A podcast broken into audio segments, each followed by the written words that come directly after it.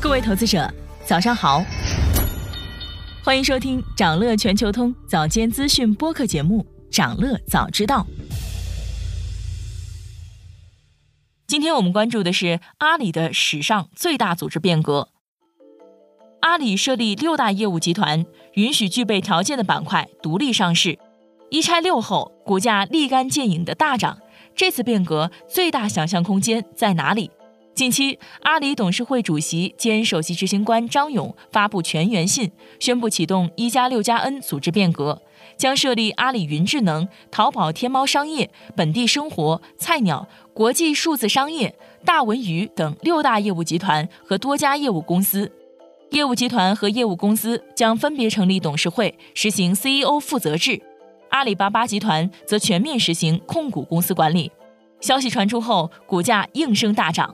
周二，阿里港股跳空高开，截至收盘上涨百分之十二点二三。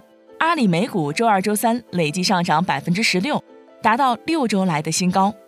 在这个常被外界贴上谨慎标签的 CEO 身上，释放出了强烈的推动阿里变革的决心。张勇为什么想要？阿里为什么需要变革？变革之后，阿里将走向何方？我们先来看阿里的这次变革。这次的组织架构调整其实并不令人感到意外，可以一直追溯到二零二零年。在此之前，阿里集团执行的是大中台、小前台战略，把原本分散在各个业务的支持部门，比如技术部和数据部，集中到一起，大幅降低各部门重复造轮子的工作。使各部门可以同时利用集团更成熟的支付、数据、计算和客服等中台支持，轻装上阵。在中台战略的指引下，阿里迅速搭建起了淘宝、天猫、闲鱼、优酷、菜鸟以及盒马等业务板块都可以共享的一套技术、人力和客服系统，并以此为依托，创造了一大批明星产品。但是，随着各项业务自身的发展越来越快。用一个大而全的中台为所有子业务提供技术和服务支持，就显得越来越吃力了。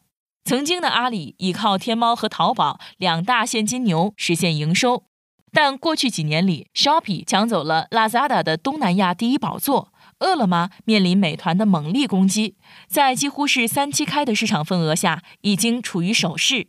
最新财报显示，阿里云的增长已经失速。天猫和淘宝又与京东的百亿补贴正面交锋。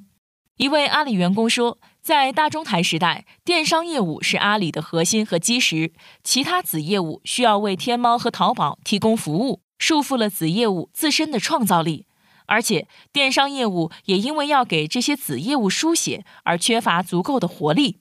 随着互联网发展进入下半场，电商业务本身在阿里的战略地位也不断下降。所以，阿里选择舍弃中台，分而治之。这既是为了激发子业务们的活力，也是顺势而为。在这个背景下，我们可以发现，阿里这次组织变革的本质是让业务团队更多的到第一线去，让听得见市场竞争炮火声音的人及时做出相应的决策，减少不必要的跨部门内耗。当年大中台、小前台战略是为了组织的敏捷性，今天转向快中台、强前台，同样也是为了组织的快速反应。那么，市场关于阿里这次的变革又是怎么看的呢？有业内人士把它跟谷歌在二零一五年的重组进行了比较，认为有很多相似之处，但阿里的发展空间更大。当时，谷歌创办了一家新的控股公司 Alphabet。谷歌成为 Alphabet 旗下最大的子公司。与此同时，跟谷歌业务区别较大的其他业务都被拆分出来，成为 Alphabet 的其他子公司。而这一次，阿里拆分出六大业务集团和多家业务公司，这种拆分将使得子公司价值有机会得到充分的体现。评论认为，阿里后续六大业务集团上市将促进市场竞争。随着投资者买入阿里各业务集团的股票。美团、京东和拼多多等本地消费和电商领域的股票需求可能会减少。关于阿里将走向何方，一个受到关注的点是，阿里一拆六之后，每一部分都有可能独立上市。那么，完成拆分后，哪些业务有增长潜力呢？